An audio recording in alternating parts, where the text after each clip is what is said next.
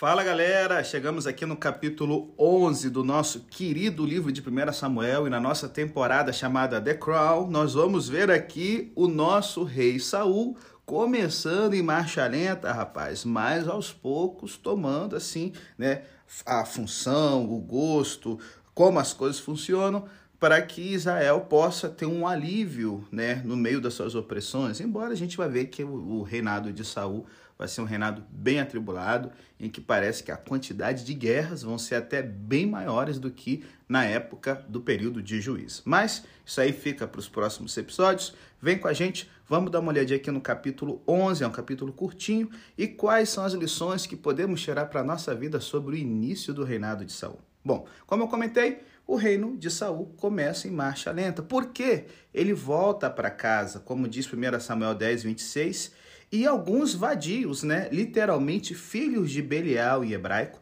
questionam publicamente suas habilidades e o desprezam. E olha, que início desanimador. Não sei se você já foi eleito para alguma função na igreja ou promovido no seu trabalho. E cara, se tem uma coisa assim que deixa a gente para baixo, são as pessoas questionando a nossa capacidade, menosprezando, fazendo piada da gente. E a gente vê que no verso 27 do capítulo 10, Saul fica quieto. É, eu acredito que a gente que está lendo o livro fica na expectativa de que Saul se mude para um palácio e se veja cercado de uma corte real. Porém, na próxima vez em que encontramos Saul, no verso 5 do capítulo 11, ele está trazendo o gado do campo. É assim, eu acho que para o primeiro leitor, imaginando, né, lembrando que Samuel faz uma crítica bem pesada para a monarquia, e como a gente já percebeu que existem sinais no comportamento de Saul que vão ser sinais que depois, é, é, hábitos, né, características que vão ser dominantes mais na frente, novamente a gente percebe aqui Saul não é, é procrastinando. Ele não quer ser rei, ele não quer assumir a função. Tanto é que ele volta para sua casa e começa a viver com uma vida que ele tinha antes. Quando a gente vê o Novo Testamento, Paulo falando da gente se revestir de Cristo, é a ideia de que revestidos de Jesus, a gente vai fazer somente coisas que a roupa que estamos usando, a roupa de Cristo, nos permita a gente fazer de forma confortável. Vou dar um exemplo: ninguém que bota um terno ou um vestido de casamento vai fazer faxina em casa certo? A mesma coisa a liturgia do cargo. Eu sei que hoje, ai que legal, o presidente, a rainha, o rei é, e tal, a presidente ali, uma pessoa humilde do povo, nas suas funções normais. Beleza, isso é legal, só que quando uma pessoa negligencia o cargo público para ficar fazendo coisas do seu dia a dia ou coloca em risco a função pública por causa da sua vida pessoal, ô oh, gente, isso aqui não é uma coisa bonita de se aplaudir, não. Isso é algo vergonhoso, é algo que mostra que essa pessoa não tem compromisso com a função para a qual ela foi escolhida. E aí Deus tem que permitir uma situação terrível acontecer para despertar o nosso Saul aqui, cara. Uma situação tenebrosa rola em Jabes de Gileade, fazendo Saul entrar em ação imediatamente. Eu não sei se você lembra lá de Juízes é, 20 e 21, aonde a tribo de Benjamim é quase destruída e as moças de Jabes são levadas para poderem né, se casar com os benjamitas sobreviventes. Bom, quando a cidade foi reconstruída, um vínculo emocional ficou entre Jabes de Gileade, né, do outro lado do Jordão, e a tribo de Benjamim. Algo parecido com as cidades irmãs que a gente vê hoje na, no nosso tempo, certo? Cidades que têm parceria, laços culturais e tal.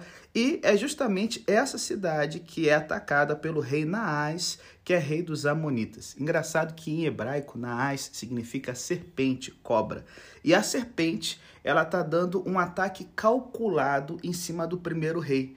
É a cidade de onde provavelmente provinha a mãe dele, ou a, a, maioria né, da, dos benjamitas, que era a tribo né, de Saul. E ele está dizendo o seguinte, cara, esse, essa é a origem do rei de vocês?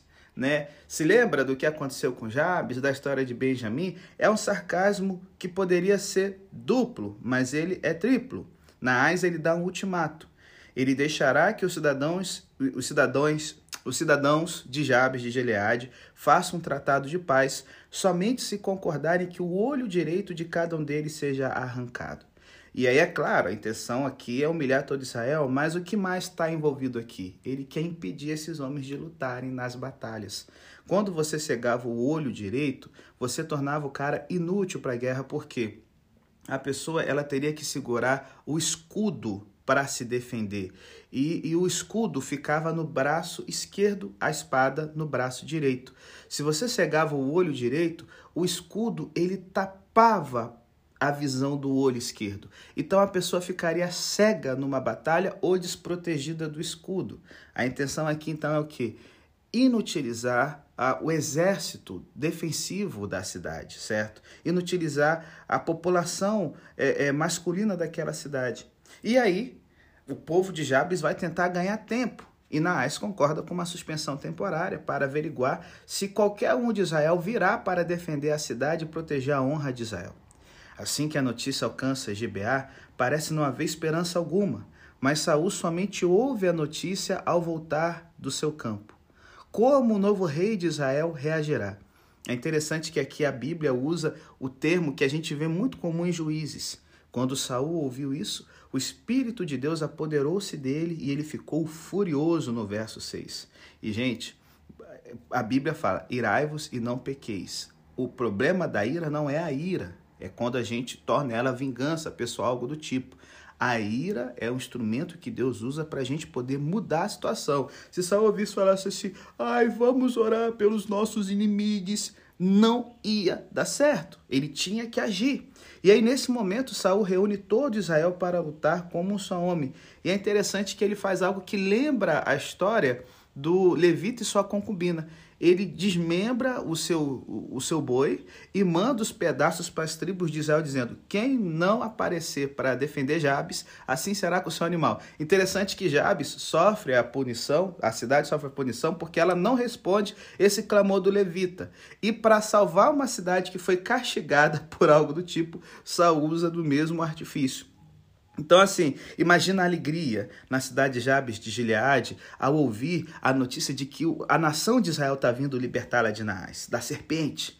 Então, eles ganham tempo. A mensagem que a cidade envia a Naás dá a entender que eles se renderão e talvez desperte nele um falso senso de complacência. Mas trata-se de uma afirmação ambígua. Eles dizem literalmente: Amanhã nós sairemos a vocês, no verso 10. As mesmas palavras são usadas na expressão que inclui o termo sair, que o povo empregou em seu pedido por um rei que nos governará e sairá à nossa frente para combater em nossas batalhas, em 1 Samuel 8:20. Nós sairemos a vocês poderia soar como uma rendição, mas na verdade é uma advertência de que sairão em batalha. No dia seguinte, Saul chega como prometido, provavelmente após uma caminhada é, marcial durante a noite, e derrota totalmente os Amonitas. Consequentemente, o povo se reúne para reafirmar o reino. Assim, todo o povo foi a Gilgal e proclamou Saul como rei na presença do Senhor. Ali ofereceram sacrifícios de comunhão ao Senhor, e Saul e todos os elitas tiveram momentos de grande alegria. Saul está sendo erguido ou exaltado, e é Deus que o está erguendo ou exaltando a despeito dele. Isso é um cumprimento do cântico de Ana. O Senhor humilha e exalta. Mas também é um presságio do que poderia acontecer. Em 1 Samuel 9:2 lemos sobre Saul que os mais altos batiam nos seus ombros. Isso é repetido no capítulo 10, 23. É a palavra equivalente a orgulhosamente no cântico de Ana. Não fale tão orgulhosamente ou favoravelmente sobre si mesmos.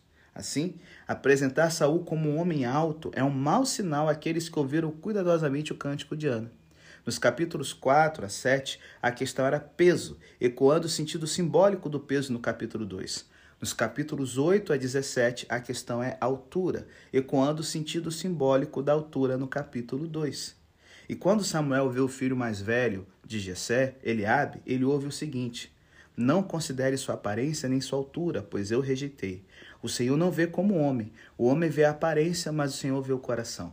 A rejeição de Eliabe, apesar de sua altura, deve ser um mau sinal para o alto Saul.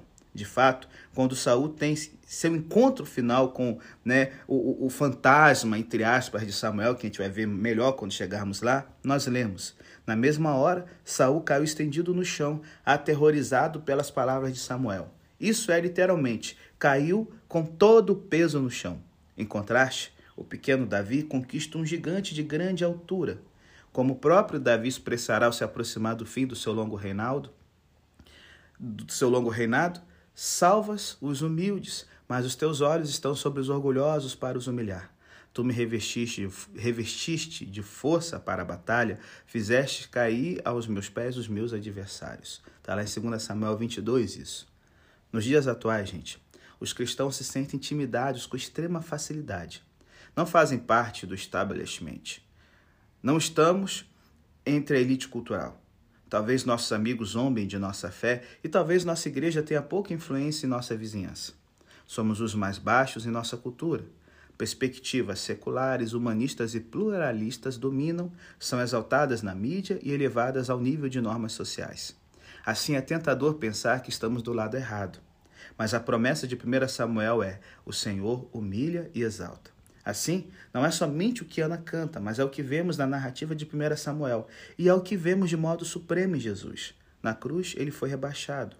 De acordo com a aparência externa, Jesus foi um fracasso. No entanto, Deus o exaltou à mais alta posição e lhe deu um nome que está acima de todo nome. Portanto, não considere aparência nem altura. Deus rejeitou o orgulho da humanidade. Podemos olhar com os olhos da fé e enxergar o triunfo de Cristo e nele o triunfo do seu povo.